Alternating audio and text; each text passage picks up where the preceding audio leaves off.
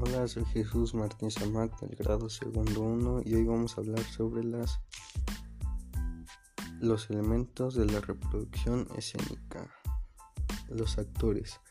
Los actores son profesionales encargados de interpretar a los personajes, encargando su responsabilidad y sus motivaciones y a los conceptos que simbolizan. La escenografía.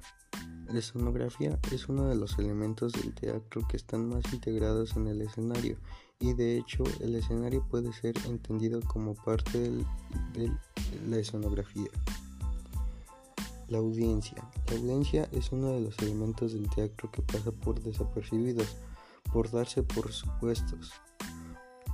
Por el cierto es el que el público de la obra nunca llega a ser gente totalmente pasiva participa en la creación de la obra incluso aunque las personas individuales que lo conforman no sean conscientes de ello.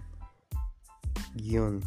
El guion es el texto en el que se escribe todo lo importante que ocurre en la obra de teatro, poniendo especialmente atención a las líneas del diálogo. Iluminación.